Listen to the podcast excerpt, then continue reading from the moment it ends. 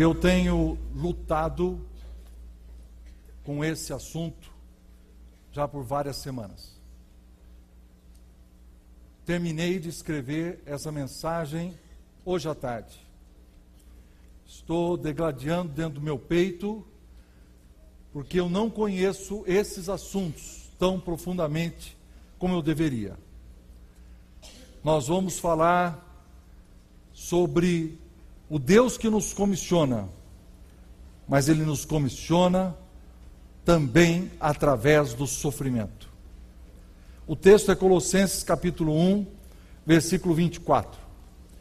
Agora me regozijo nos meus sofrimentos por vós, e preencho o que resta das aflições de Cristo na minha carne, a favor do seu corpo, que é a igreja da qual me tornei ministro, de acordo com a dispensação da parte de Deus, que me foi confiada a vosso favor, para dar pleno conhecimento, é, cumprimento à palavra de Deus. O mistério que estivera oculto dos séculos e das gerações, agora todavia se manifestou aos seus santos, aos quais Deus quis dar a conhecer qual a riqueza da glória desse mistério entre os gentios, isto é, Cristo em vós, a esperança da glória, o qual nós anunciamos, advertindo a todo homem e ensinando a todo homem toda sabedoria, a fim de que apresentemos todo homem perfeito em Cristo.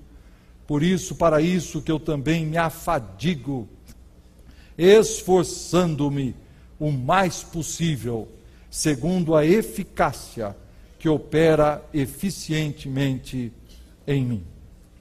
Eu tenho algumas teses que eu gostaria de desenvolver hoje para trazer luz ao assunto. Cristo, aquele que nos comissiona através do sofrimento. Em primeiro lugar, o sofrimento de Deus é incompreensível. Essa é a minha primeira tese. Com o risco de ser muito eh, superficial, queridos, Permito-me apresentar assim o sofrimento de Deus. Deus, em primeiro lugar, ele é santo. Sendo santo, ele se separa de nós e nós somos separados dele. Sendo santo, ele deveria condenar a todos, porque todos nós somos pecadores. Mas Deus também é amor. Sendo amor, ele quer salvar a todos. Então, sendo santo, ele deve nos condenar. Sendo amor, ele gostaria de nos salvar mas Deus também é justo. E sendo justo, Ele não pode dar um jeitinho de nos salvar pelo amor e não ser santo, ou nos condenar pela sua santidade e não demonstrar o seu amor. Ele achou uma solução que nós não tínhamos. Ele mandou o seu filho para morrer como pagamento e resgate de nossas vidas. E aquele sofrimento da Trindade na eternidade aterrizou neste versículo como as aflições de Cristo. Ele levou sobre si as nossas dores, os nossos pecados, as nossas falhas. Ele levou sobre si, queridos, as nossas famílias desajustadas, as nossas crises existenciais, as nossas crises financeiras, as nossas crises ministeriais homem de negócio, uma vez estava sentado comigo, eu estou fazendo uma consultoria na empresa dele. Ele me perguntou assim: Ebenezer, puxa vida, você é um cara tão inteligente, por que, que você é pastor? Vocês entenderam, né? Aí eu perguntei, eu falei para ele assim: deixa eu explicar da seguinte forma. Vamos supor que você deve 10 reais para essa pessoa que é ao seu lado. Você deve 10 reais. E ele te cobra e você fala assim: puxa, eu não tenho 10 reais agora, mas eu sou seu amigo. Eu digo, cara, não se preocupe, olha que eu tenho 10 reais. E eu pago o seu amigo. Você deve para o seu amigo alguma coisa? Eu falei assim: não, você já pagou. Eu falei, justamente. Vamos aumentar a dívida. Sua dívida não é 10 reais, sua dívida é 10 mil reais. E quando ele te cobra, eu digo assim: não, cara, eu sou teu amigo. Eu sou teu amigo, deixa que eu pago. E eu pago 10 mil reais para quem você deve.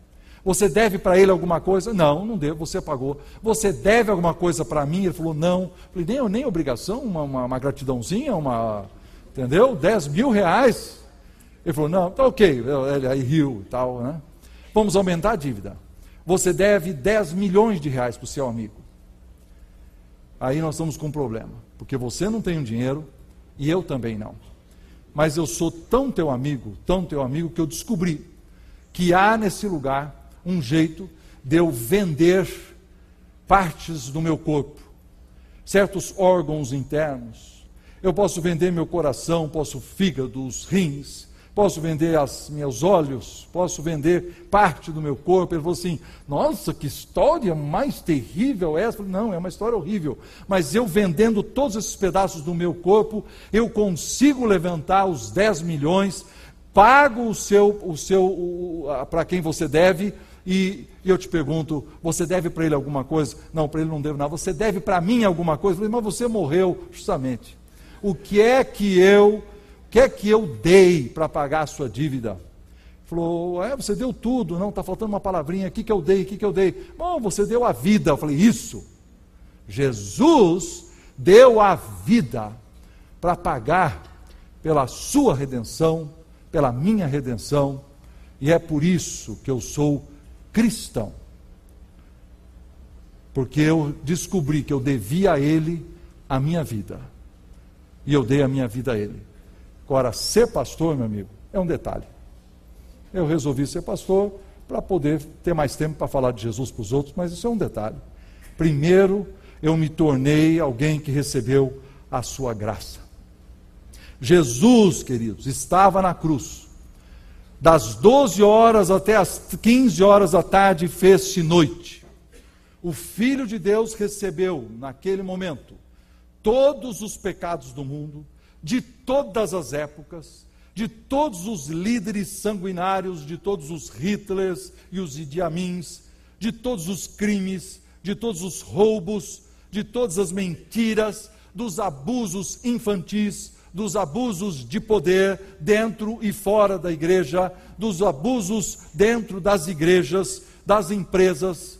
Ele levou sobre si todos os nossos pensamentos malignos mais ocultos todas as injustiças, todas as prostituições da terra, todos os meus pecados, todos os seus pecados. Obrigado, Jesus. As aflições de Cristo resolveram a minha dívida. Eles foram a minha redenção. Ele me remiu dos meus pecados. Naquele dia eu fui transportado do reino das trevas para o reino do Filho do seu amor.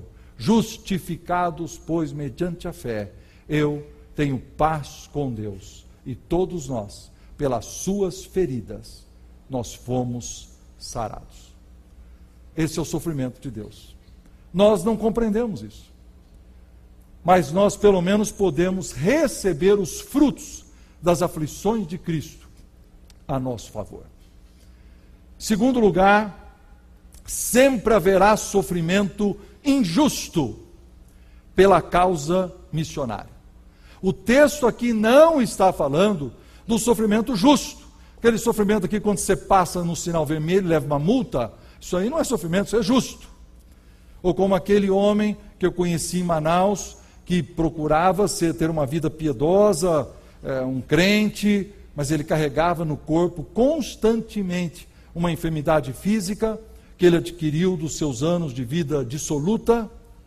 Claro, seus pecados foram perdoados. Ele está totalmente lavado pelo sangue, mas as consequências daqueles erros ainda estão com ele. Mas não é sobre isso que o texto está falando. O texto não está falando de eu preencher na minha carne o que resta das aflições de, de Cristo como um sofrimento justo. Nós estamos falando de um sofrimento injusto. Pensa um pouco o que resta das aflições de Cristo. Mas resta alguma coisa? Você acha que Cristo não terminou de sofrer tudo que ele tinha que sofrer? Claro que terminou. Quando ele estava na cruz, ele disse: Consumado está. Eu terminei, acabou. Então, o que é que resta das aflições de, de Cristo?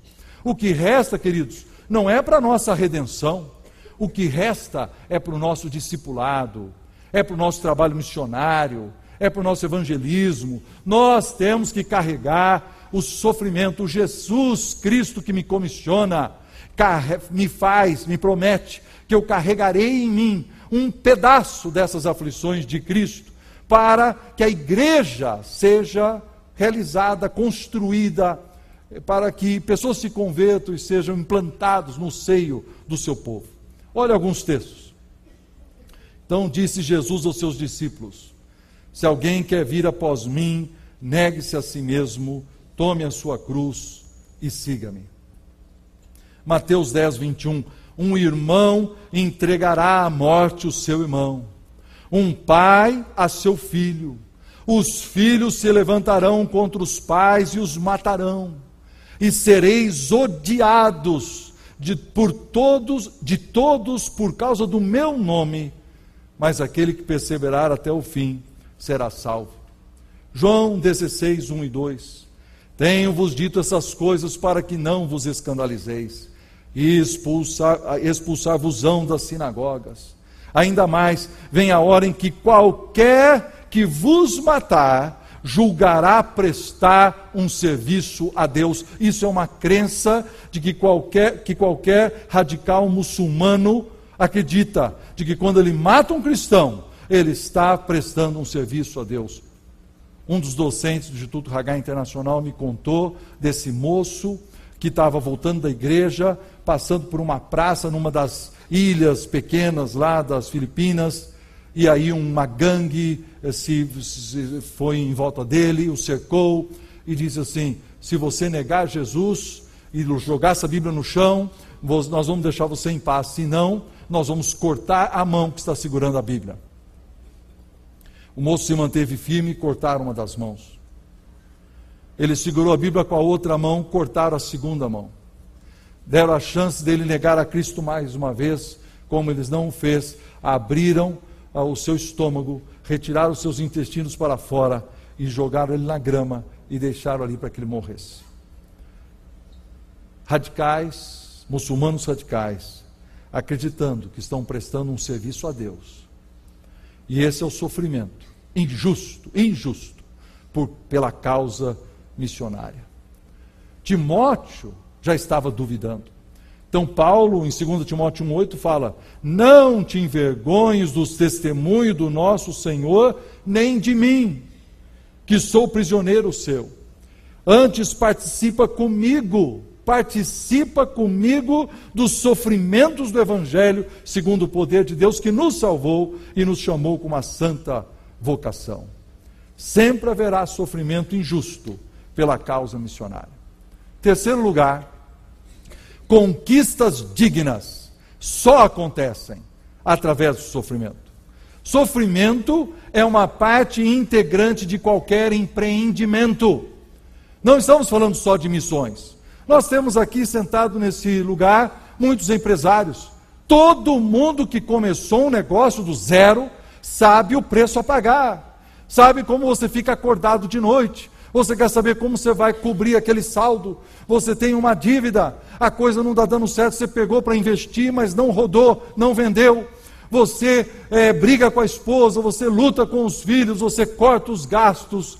E da mesma forma, um pai, da mesma forma, uma mãe que se sacrifica a favor dos seus filhos, da mesma forma, você, profissional, no mercado de trabalho, quando é perseguido para fazer uma coisa com mais excelência, da mesma forma, o pastor, da mesma forma o missionário.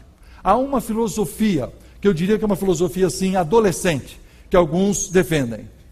Eles dizem assim: não, vamos curtir a boa vida. A vida é boa, nós temos que curtir, porque no fundo, afinal de contas, a vida vai acabar. Comamos e bebamos, porque amanhã morreremos. É errado. A vida não termina aqui. Se a nossa esperança está somente nessa vida, somos os mais infelizes de todos os homens. Quão errados, queridos, nós estamos. Porque a vida boa tem um custo. Como é difícil ensinar isso para os nossos filhos. Como é difícil aquele jovem reconhecer que se ele conseguiu uma escola melhor, é porque o pai trabalhou na enxada há muitos anos, é porque antes dele o avô tirou terra e pedra daquele, daquela terra para fazer alguma coisa acontecer. Como é difícil ele saber que se ele tem um tênis melhor, é porque a mãe deixou de comprar uma roupa para que ele pudesse não passar vergonha na escola. Como é difícil fazer o filho entender que se ele tem aquele computador, se ele tem um acesso à internet, é porque houve um custo. A vida boa tem um custo e conquistas dignas só acontecem pelo sofrimento. E aí o filho fica brincando com o pai, porque ele consertou o óculos com esparadrapo. É, fica brincando com a mãe, que a louça dela está muito velha. O filho não entendeu ainda, não entendeu. Faço isso por você. Faço isso para lhe dar essa vida boa. Da mesma forma, queridos, como pais e mães se sacrificam para dar aos filhos o que eles têm, conquistas dignas no Evangelho, serão alcançadas para Deus somente se nós nos sacrificarmos. Algumas igrejas estão com uma filosofia também adolescente.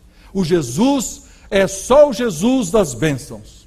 Nós falamos sobre avivamento, falamos sobre louvor que liberta, falamos sobre as festas da alegria, temos a retórica exata sobre o sucesso, mas nós somos passivos. Não gostamos da correção, não gostamos da repreensão, não gostamos de chorar, não gostamos de da dor, não gostamos da angústia. David é, Wilkerson disse: toda verdadeira paixão nasce de um batismo de sofrimento. O evangelho só de bênçãos, lógico, tem alguma atração. Aliás, nós todos recebemos bênçãos, nós não somos contra a bênção, nós recebemos muita bênção. Mas esse tipo de mensagem faz com que nós só escutemos a, a, a palavra bênção e nos esqueçamos do Deus da bênção. E nós vamos atrás daquilo que a gente pode receber. Quem não gostaria de ter mais saúde? E de ter um carro? E de ter um bom casamento? Mas eu vou dizer, nós só faremos uma diferença em nome de Jesus se nós pagarmos o preço, porque conquistas dignas só acontecem pelo sofrimento. Eu tenho um amigo meu que deixou o país dele, muitos anos atrás, se embrenhou lá na selva amazônica. Ele fez, fez muito pelo Evangelho.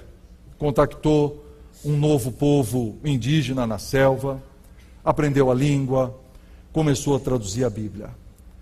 Mas tem uma coisa que esse meu amigo não esperava: é que um dia ele precisaria pegar sua filhinha no colo e levá-la aí no meio do mato, perto de uma árvore desconhecida, um lugar que jamais ficou identificado, e no meio da floresta, enterrar a criança, sem uma marca, sem uma foto, sem uma recordação ficou apenas o preço pago por uma conquista digna, em nome de Jesus. E naquele momento ali, queridos, com aquela criança e com seus filhos e com a esposa, ele viu como era preencher o que resta das aflições de Cristo na sua carne. E não é só na sua carne, é na carne da sua esposa que está chorando e daquelas crianças sentadas ali olhando o bebezinho enterrado com lágrimas nos olhos, com seus espíritos quebrados, mas fizeram isso para que a igreja de Jesus nascesse no meio daquele povo. Preencho o que resta das aflições de Cristo na minha carne a favor do seu povo, que é a igreja. Quarta tese: escolha pagar o preço de representar a Cristo. Cristo morreu por milhões de pessoas. Cristo morreu por todos que trabalham com você. Cristo morreu por todos que estudam com você na universidade. Cristo morreu por todas as nações não alcançadas desse globo. Eles, esses homens, essas pessoas, têm as dívidas dos seus pecados totalmente pagas, mas eles não sabem. Eles não conseguem provar e ver que o Senhor é bom. Eles não podem sentir isso. Eles não podem cantar as canções que nós cantamos. Eles não foram tirados daquele poço, daquele tremedal de lama, seus pés não foram firmados sobre a rocha e eles não receberam ainda aquele novo cântico. Queridos, nós precisamos conectar-nos, conectar-nos com as pessoas sem Jesus. Nós precisamos pagar o preço de um evangelismo sofredor, de um serviço angustioso. Nós precisamos passar a vergonha necessária. Esses dias, alguns anos atrás, um amigo meu trabalha para uma empresa, trabalhava, uma empresa muito importante, não posso citar o nome dela, aqui no Brasil. Ele foi, ele foi expulso da, da, da empresa sumariamente, porque pediram para ele assinar um cheque de 4 milhões de reais, que era o tipo de cheque que ele assinava, mas não estava bem explicado, não havia justificativa. E eles disseram assim: não, não, não, você só assina depois a gente dá um jeito. Ele falou, não, assim eu não faço. E quando foi descobrindo as maracutaias que existiam, ele perdeu o emprego por causa da sua ética em nome de Jesus. Pense nas histórias de missões e pense sobre você como profissional. Você tem noção, queridos, como é que nós chegamos aqui hoje? Como é, como é que nós chegamos a 1,4 bilhões de pessoas que professam a Cristo. Neste mundo, neste momento, tendo começado com apenas 11 num pequeno monte na Galiléia. Sabe como? Sofrimento. Alguém pagou o preço. Nunca houve avanço em lugar nenhum Nunca houve um povo não alcançado que foi alcançado senão pelo sofrimento. Olha aqui. Se você escolhe representar a Cristo na sua profissão, se você escolhe ser um pastor, se você escolhe ser um missionário, se você escolhe ter compromisso com a excelência, pega a caneta escreva a lista. Dor, a perda de um filho na floresta, malária, luta dentro do seu casamento, perda de emprego, tensões dentro da sua equipe, oposição demoníaca, martírio. É a nossa lista, queridos. É a nossa lista. Escolha pagar o preço de representar a Cristo. Por quê? Porque a visão eterna só nasce no meio da dor. Jesus está nos convocando nesse texto não a uma vida miserável. Deus está nos convocando a uma vida dolorosa, a uma vida responsável. Esses dias eu viajei de, de carro com uma moça da cidadezinha que eu nasci, eu fiquei encantado. Essa moça levantou cedo, pediu uma bolsa de estudos, foi estudar o segundo grau, pediu uma outra bolsa de estudo, viajava para outra cidade e lá ela conseguiu fazer a universidade. Veio estudar em Campinas, foi morar num fim de mundo em Campinas. Trabalhava de dia, trabalhava de noite, foi construindo, conseguiu dar uma entradinha no seu apartamento. Hoje ela fez a pós-graduação, agora ela é a mulher diretora de uma escola. Mas uma história de quê, queridos? Uma história de conquista, de um sonho que ela teve quando era absolutamente pobre e na miséria. No, da dor, na dor, nasceu uma visão que fez diferença na vida daquela mulher. Essa é a convocação para mim e para você. Você precisa levantar mais cedo. Você precisa trabalhar mais. Precisa fazer a faculdade à noite. Precisa participar de um grupo caseiro. Precisa ter coragem de evangelizar o seu colega precisa participar de um projeto social, precisa pegar suas férias e servir no Nordeste de, de, de alguma forma. Você precisa dar do seu tempo, do seu dinheiro por alguém. Arrisque-se, arrisque-se passar vergonha por causa de, de Cristo. Abandone essa mentalidade adolescente de que você só vai fazer o que gosta, quando você precisa fazer o que deve. Essa é coisa de gente grande. Entregue sua profissão na mão de Jesus para ser o melhor profissional que você possa imaginar na sua área, vai custar muito, vai ter muito trabalho, mas você vai brilhar por Jesus pagando o preço, pagando o preço de fazer o que você está fazendo de forma brilhante. Deus compartilha a dor dele, que ele sente com alguém, quando ele quer fazer uma grande obra. Veja o caso de Neemias. Jerusalém está em ruínas. O irmão dele vem visitá-lo. Ele pergunta como é que está lá. Ele falou: Ah, uma miséria total. É um problema físico, falta de dinheiro, pobreza. Mas tinha um problema emocional, estava em grande angústia. Agora veja bem, esse camarada não era pregador, Neemias não era missionário, não era obreiro de tempo integral. Ele era um profissional, trabalhava para o governo, era servidor público. Mais especificamente, garçom. Tá certo? E esse sujeito, parecido com 92% de todos que estão aqui, porque todos que estão aqui, nós só temos 8% de, de pastores e 92% de pessoas que estão no mercado de, de trabalho. E ele perguntou: como é que eu posso me envolver na obra de Deus? Gente, como é que você pode? O nome de Jesus está sendo envergonhado no mundo corporativo. O Espírito Santo está sendo escarnecido nas universidades. O inimigo de nossas almas está tentando destruir o testemunho das igrejas, dos pastores. O comodismo tomou conta. A gente não se move mais, a gente não se mexe mais. Vamos confessar, vamos confessar quantas horas nós gastamos diante de uma TV, quantas horas diante de um brinquedo, quantas horas na internet. Não haverá renovação, não haverá avivamento, não haverá despertamento de evangelismo se nós não estivermos dispostos a passar pelo sofrimento necessário. A visão eterna só nasce com a dor. Mas Neemias se tornou um grande restaurador de ruínas. Por quê?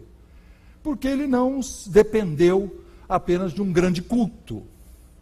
Ele não dependeu de um momento de oração, ele não dependeu só de ouvir a respeito da necessidade, porque muitas necessidades chegam na nossa vida, vocês concordam? A gente escuta e a gente não se move, ou seja, a dor não é forte o suficiente para a gente fazer alguma coisa.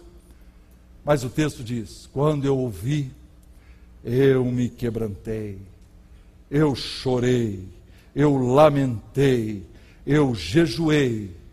E ali, queridos, naquela dor daquele homem, nasceu uma visão eterna.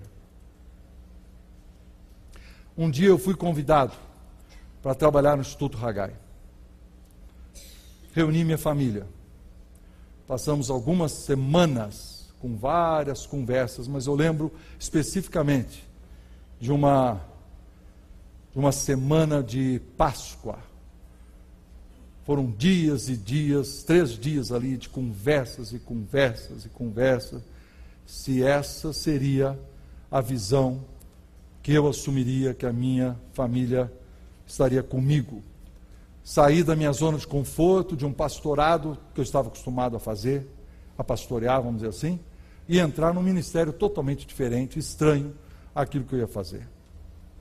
Passaram-se nove anos. Pela graça de Deus, Deus permitir, próximo congresso, nós vamos completar dez anos de ministério.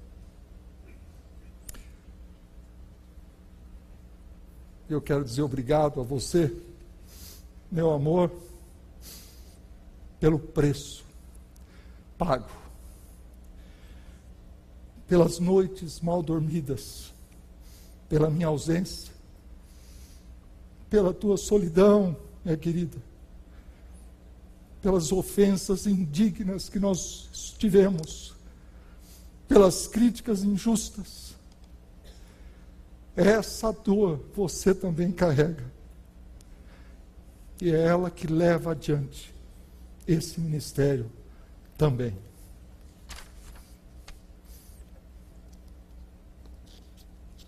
Obrigado por estar do meu lado. 33 anos de ministério.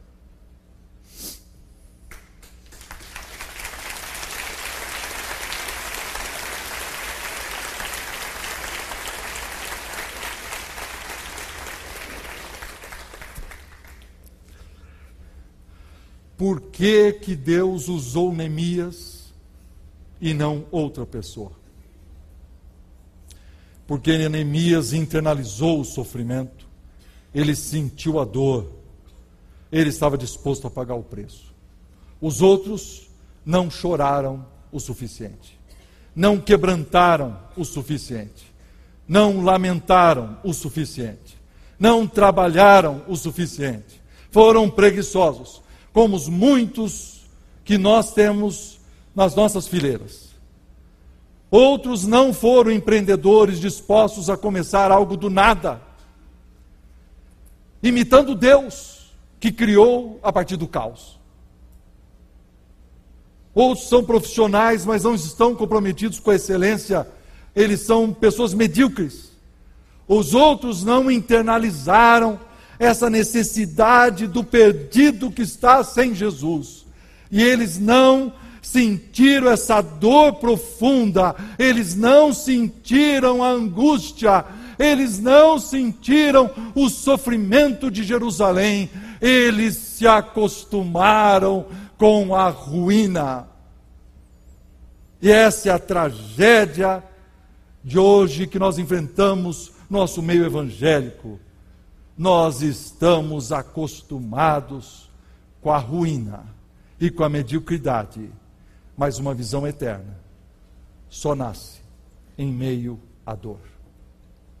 Por último, Jesus já sofreu o seu sofrimento pelo Evangelho. Temos uma história no livro do, do livro de Daniel que todos nós conhecemos muito bem.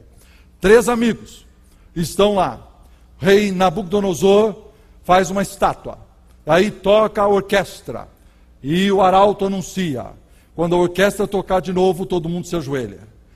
Aí todo mundo se ajoelha e tem três sujeitos em pé lá no fundo. Chama os três. Vocês não entenderam bem, vou te dar mais uma chance. Toca a orquestra de novo, vocês se ajoelham. Senhor, não, senhor, o senhor não entendeu. O senhor pode tocar a orquestra que o senhor quiser, nós não vamos nos ajoelhar. Então eu vou lançar vocês na fornalha do, de, do, de, de fogo. Pode jogar. Se Deus, olha a frase que eles falaram: se Deus quiser nos livrar, Ele nos livrará. Mas se Ele não quiser, nós não, mesmo assim, não adoraremos a sua estátua de, de a sua estátua de, de ouro. Nabucodonosor é tomado de uma fúria. Mandou aquecer a fornalha sete vezes mais. Os três hebreus são jogados para dentro. É, a coisa está tão quente que os próprios soldados que foram jogar os três, eles foram incinerados no momento. E aí o rei olha para dentro daquela fornalha e ele diz: não jogamos três pessoas no fogo? Aí alguém diz: Sim, rei, jogamos três.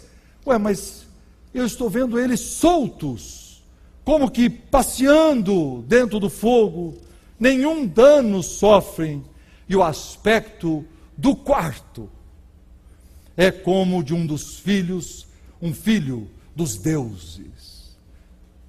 Nabucodonosor estava errado ele não apenas tem a semelhança de um filho dos deuses, ele é o Cristo incomparável. Ele é o Filho de Deus, o Filho de Deus no meio da fornalha, no meio da sua fornalha, no meio dos nossos sofrimentos, porque o nosso sofrimento é o sofrimento dele. E não há nada que possamos sofrer e pagar neste mundo. Não há nada que não tenha sido pago por Jesus primeiro. A sua fornalha é a dele, o seu sofrimento é o dele. Eu não sei, queridos, que preço que você está pagando pelo ministério. Eu não sei. Talvez você esteja aqui como um pastor na última, última eh, esperança de que alguma coisa aconteça na sua vida. Talvez você esteja aqui como um presbítero de uma igreja, um diácono, pedindo a Deus misericórdia, senão você desiste de tudo. Você está no meio do fogo. Você sente as acusações e as maledicências até de falsos amigos. Mas eu quero lhes dizer, eu quero lhes dizer, há um quarto homem na fornalha. Você pode estar sentindo agora fechado num quarto escuro, mas há um quarto homem na fornalha. Você pode estar sem perspectiva nas suas decisões, mas há um quarto homem na fornalha. Você pode olhar para a porta e dizer: ela não está abrindo lá no meu emprego, ela não está abrindo na minha igreja, a minha família está sofrendo. Há um quarto homem na fornalha. Talvez você esteja sentindo aquela solidão horrível do ministério. Talvez você esteja me ouvindo na internet agora e pensando: eu sou missionário numa terra distante e eu estou sozinho nesse fim de mundo. Não, queridos, há um quarto homem na fornalha. Eu e você esteja, talvez esteja enfrentando uma enfermidade, você esteja num leito de sofrimento, você está desanimado, talvez você esteja com angústias familiares, vendo seus filhos se afastando de Jesus, vendo seus netos se afastando de Jesus, mas há um quarto homem na fornalha. Você pode estar vivendo um caos, o caos de uma igreja dividida, uma igreja sem poder espiritual, com lutas internas e externas tremendas, com a liderança da igreja dividida contra si mesmo. A situação é caótica, mas há, há um quarto homem na fornalha. Você pode ser um órfão, você pode ser uma viúva, você pode ser um motorista solitário numa noite escura, mas meu irmão e minha irmã, vocês podem estar vivendo nesse momento o que resta das aflições de Cristo na sua carne, a favor do seu povo, que é a igreja, mas há no seu sofrimento um quarto homem na fornalha. Esse quarto homem estará sempre com você.